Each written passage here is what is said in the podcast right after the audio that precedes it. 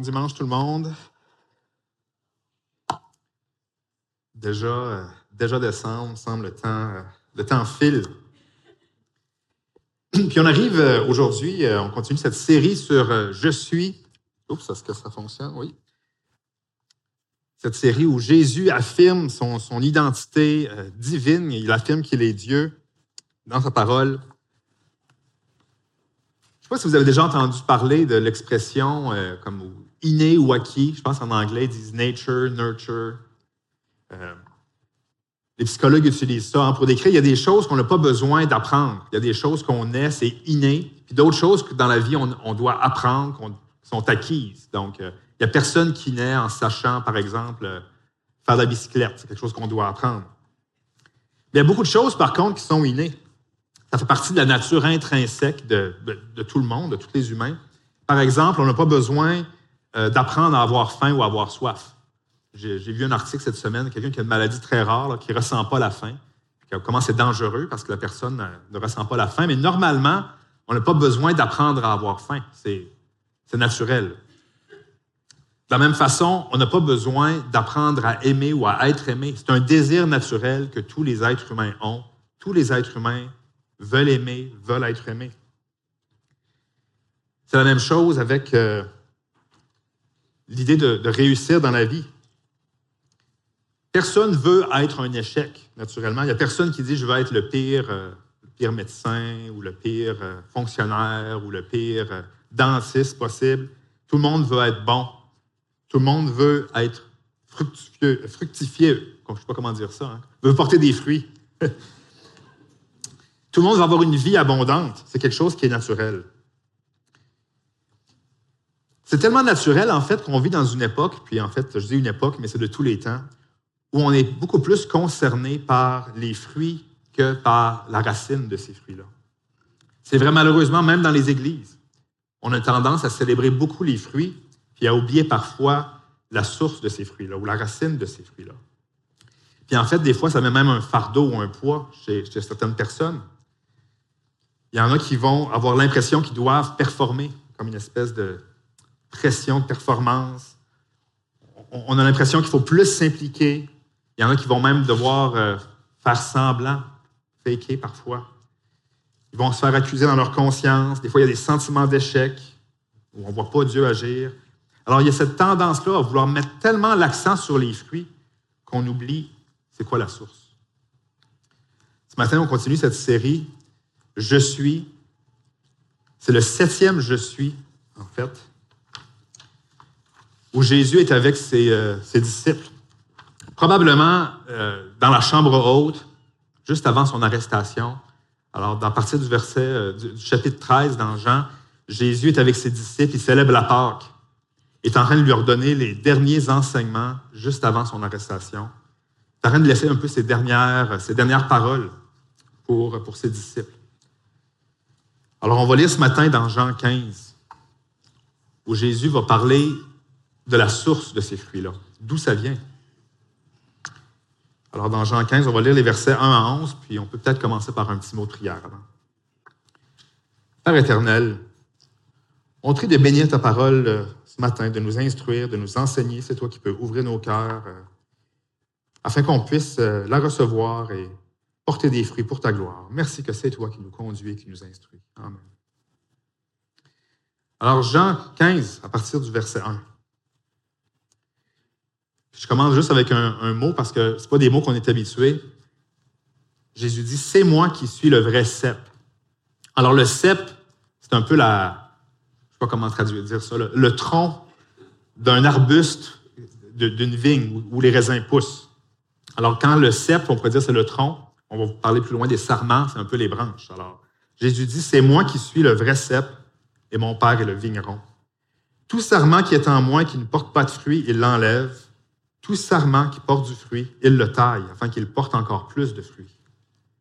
Déjà, vous êtes purs à cause de la parole que je vous ai annoncée. Demeurez en moi, je demeurerai en vous.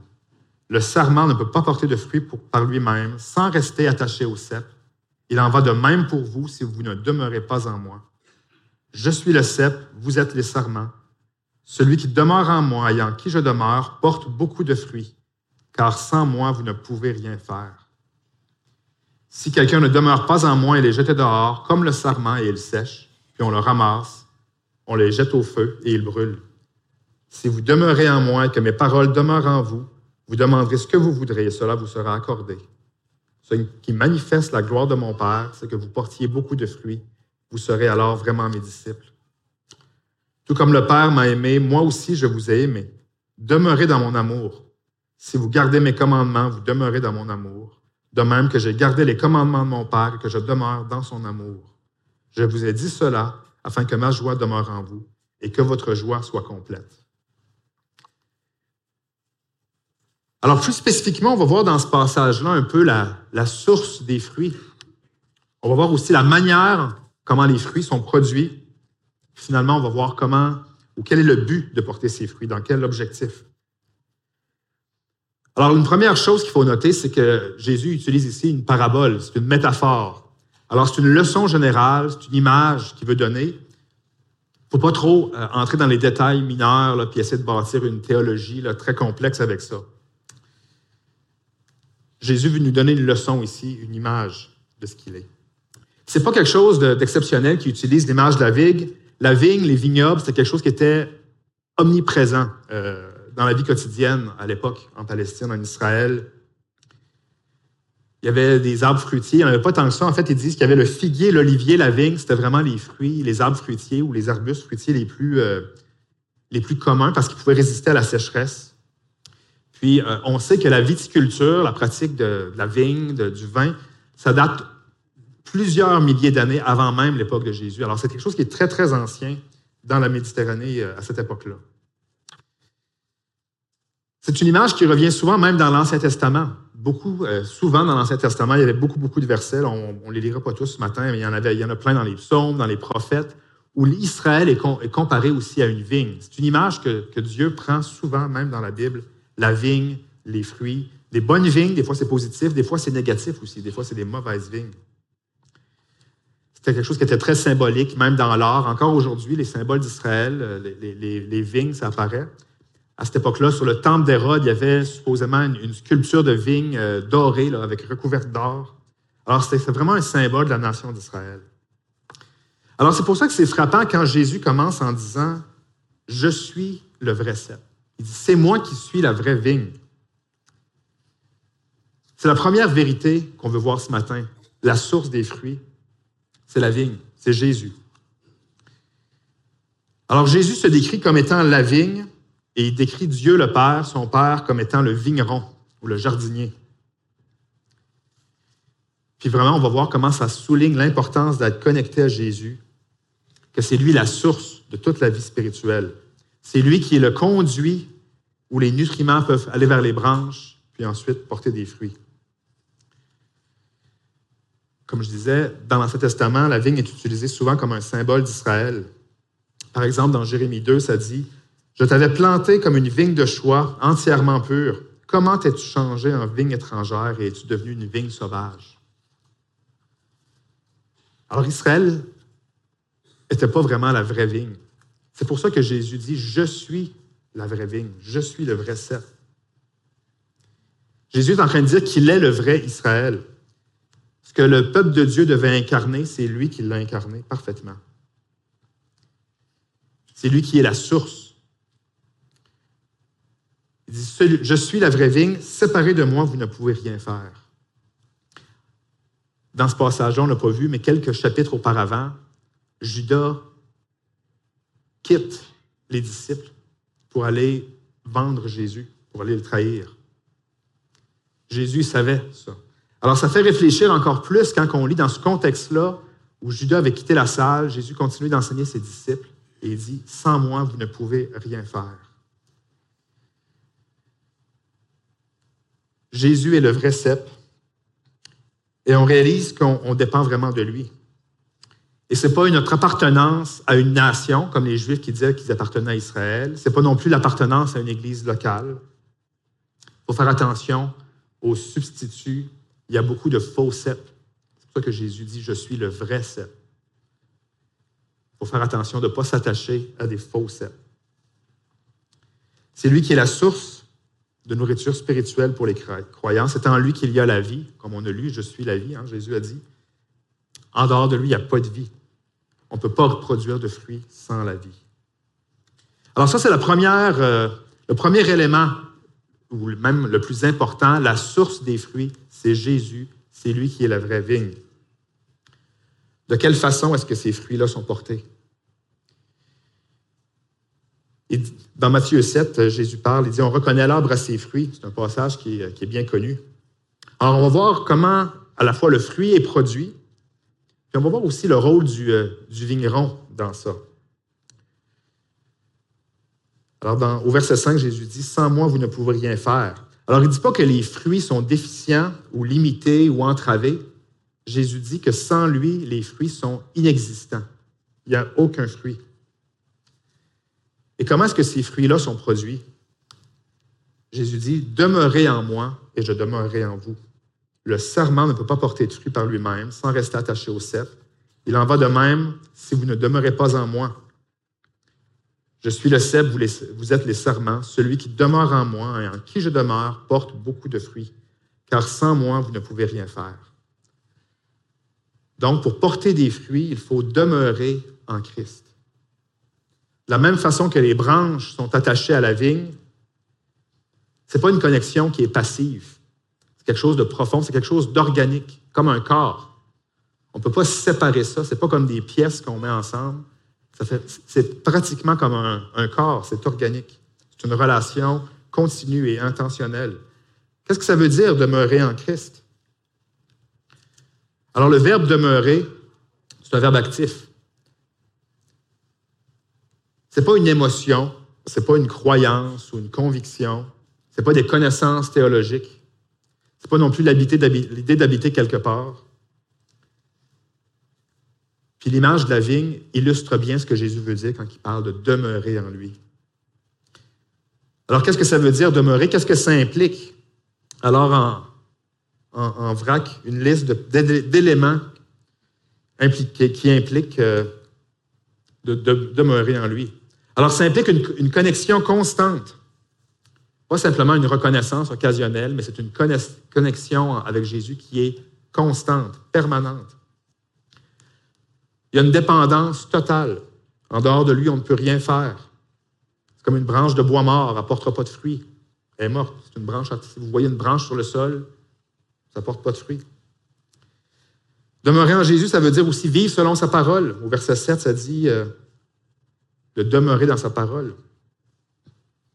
Ça ne veut pas dire seulement lire les Écritures, ça veut dire aussi laisser la parole de Dieu, laisser façonner nos pensées, nos décisions, nos actions. Demeurer en Christ, c'est aussi vivre dans la prière, d'être en communion avec lui, d'écouter sa voix, d'aligner nos désirs à sa volonté.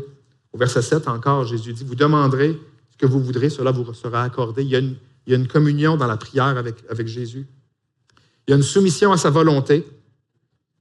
Ça veut dire de renoncer à, nos propres plans, nos ambitions, et d'aligner notre vie sur ses buts à lui. Ça veut dire aussi d'aimer les autres, d'aimer Dieu, d'aimer les autres.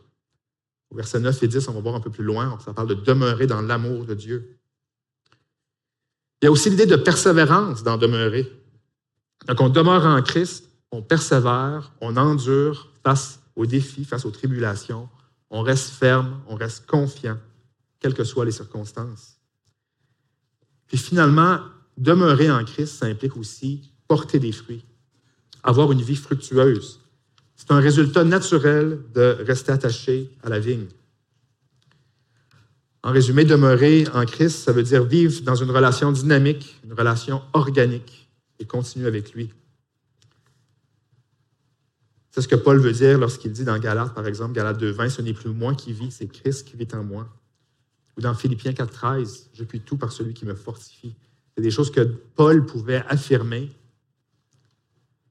parce qu'il était, il demeurait en Christ. Et en demeurant en Christ, on peut laisser le vigneron, le jardinier, faire son œuvre.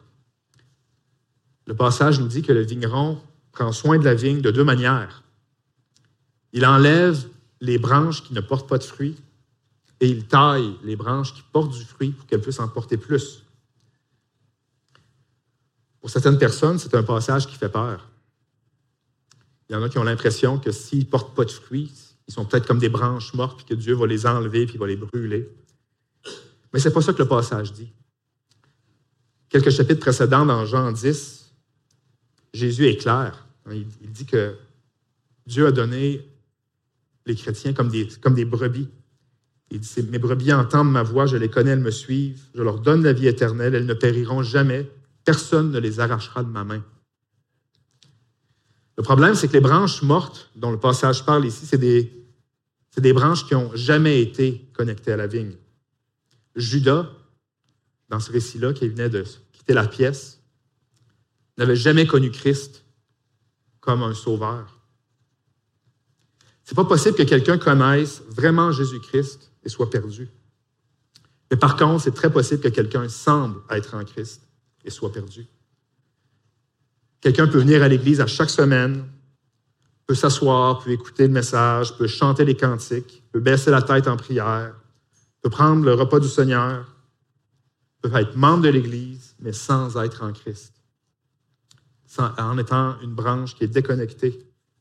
On peut appartenir à une Église visible, mais sans nécessairement appartenir à l'Église invisible de Christ. C'est un avertissement sérieux que le Seigneur nous donne ici sur le danger de ne pas demeurer en lui. Mais en plus d'enlever le bois mort, puis le Seigneur veut enlever du bois mort dans notre vie, le Seigneur aussi, Dieu le Père, taille, le vigneron taille les branches qui portent des fruits. La taille des fruits, c'est pour euh, enlever les obstacles, pour vraiment faire amener la promotion de la croissance spirituelle. Moi, je ne suis pas très jardinier. Je suis sûr qu'il y a des gens qui sont euh, jardiniers ici. ils savent comment on peut tailler un, arbre fruitier pour qu'il porte encore plus de fruits, en enlevant les, branches moins, euh, moins importantes ou qui, vont juste un peu prendre les ressources qui vont produire moins de fruits. Alors Dieu nous taille par sa parole. C'est ce que le passage nous dit, que Dieu, le Père, le vigneron, vient tailler l'arbre pour qu'il porte encore plus de fruits par sa parole. Il vient condamner le péché, il nous inspire à, la sainteté, il vient nous faire grandir. Les théologiens vont dire que c'est la sanctification.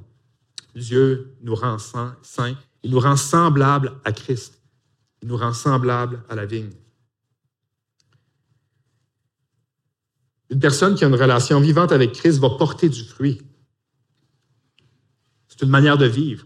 Comme chrétien, on porte des fruits. C'est une union, comme je disais, qui est, organique.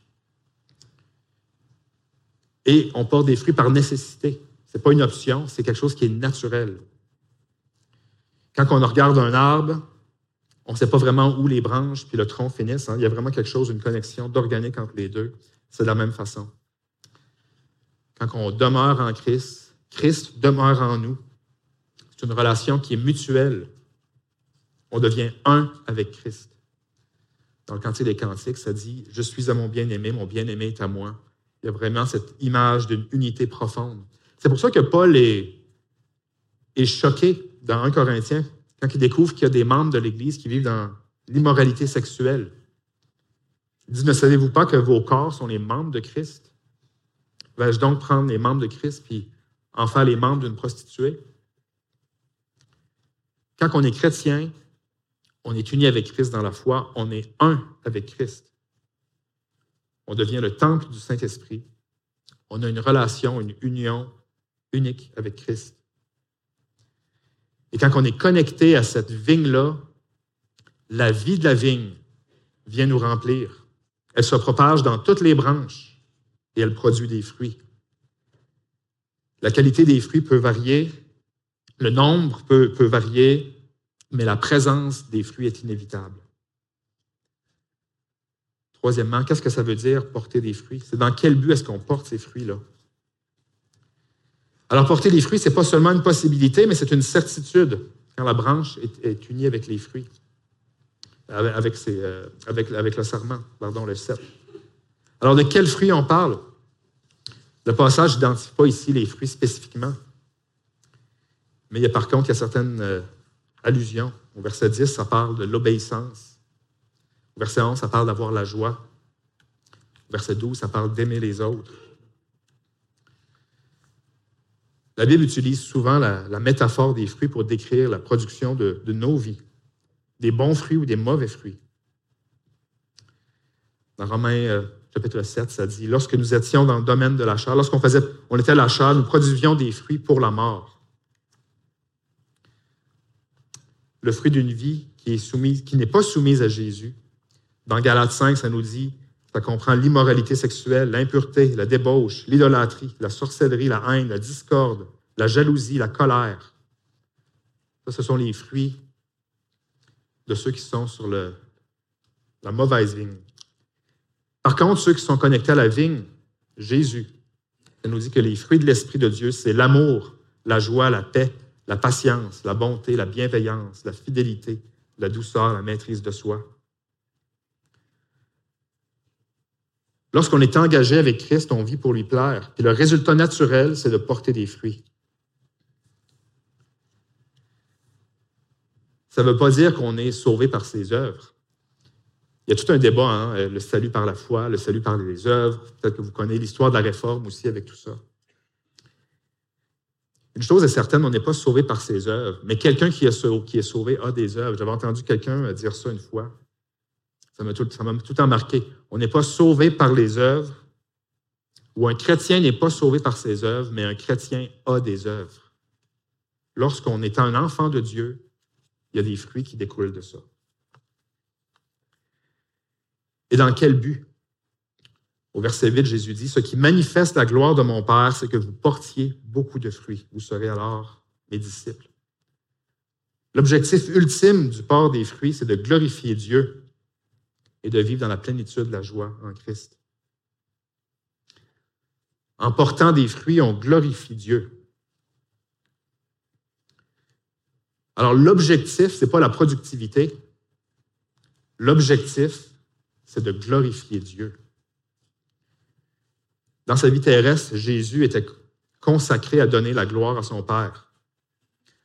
Un peu plus loin, au, chapitre 17, Jésus dit, Je suis descendu du ciel non pour faire ma volonté, mais la volonté de celui qui m'a envoyé.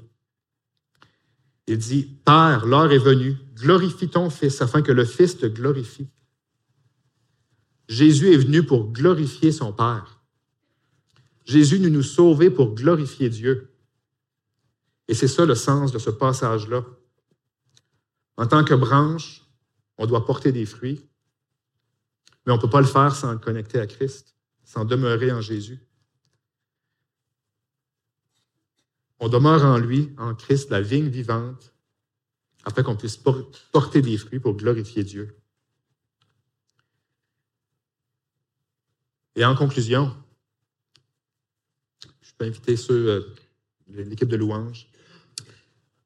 L'amour, c'est la relation vraiment qui unit les disciples à Christ. Le passage finit avec deux résultats de porter des fruits pour la gloire de Dieu. Ça parle de l'obéissance dans l'amour de Dieu et la joie. Vous avez-vous déjà demandé ce que Dieu faisait avant la création du monde? Avant que le monde soit créé, avant que l'univers soit créé, qu'est-ce que Dieu faisait? On pourrait avoir des idées philosophiques sur ça, puis commencer à réfléchir, mais en fait, la Bible nous le dit. Jean chapitre 17, verset 24, ça dit, Tu m'as aimé avant la création du monde. Avant la création du monde, Dieu aimait Jésus. Dieu aimait le Fils. Le Père aimait le Fils.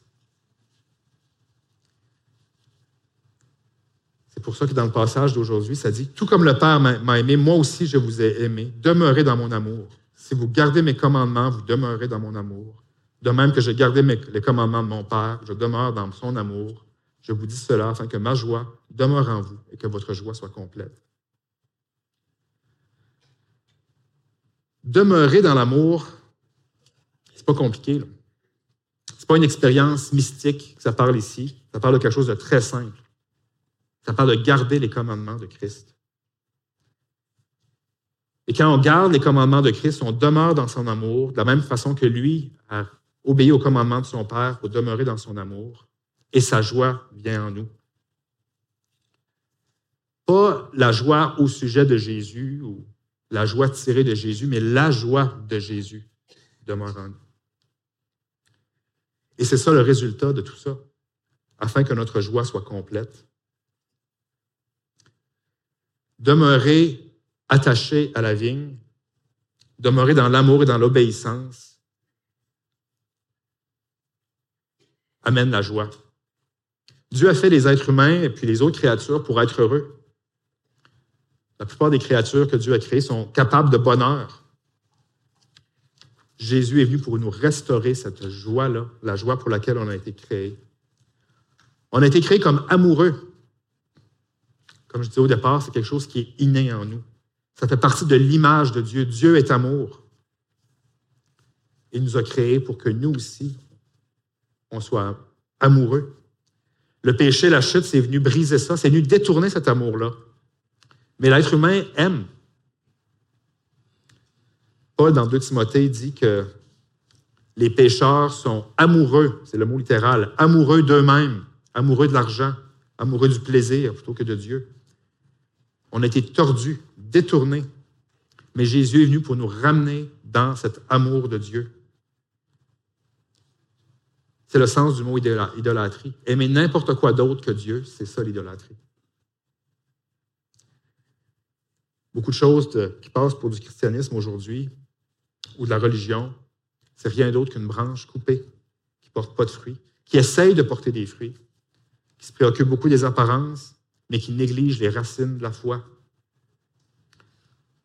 On veut mettre l'accent beaucoup sur les résultats, sur le pragmatisme, la vérité, je mets des guillemets, devient un peu n'importe quoi qui amène des résultats. Mais il n'y a rien qui peut amener les vrais fruits, il n'y a rien qui peut amener la vraie vie que le seul vrai cep, Jésus. Comme la sève qui coule du, euh, du cep vers le serment, l'amour de Dieu coule en nous par Christ pour qu'on porte des fruits pour sa gloire. Si vous n'êtes pas attaché à la vigne, pas trop tard ce matin pour aller à Jésus. Jésus qui vous dit, je suis le vrai cep. Attachez-vous au cep. Attachez-vous pas aux fruits. Dans cette déclaration, je suis, Jésus nous dit qu'il n'y a qu'une seule façon d'avoir cette vie fructueuse. Et c'est le sens même, c'est la raison même de la signification de nos vies. J'aimerais terminer avec euh, ce verset dans 1 Jean chapitre 4. Car Dieu est amour. Et voici comment l'amour de Dieu s'est manifesté envers nous. Dieu a envoyé son Fils unique dans le monde afin que par lui nous ayons la vie. Et cet amour consiste non pas dans le fait que nous avons aimé Dieu, mais dans le fait que lui nous a aimés et a envoyé son Fils comme victime expiatoire pour nos péchés. Que le Seigneur nous bénisse avec sa parole ce matin et qu'on puisse vraiment rester connectés à la, vraie vie. Amen.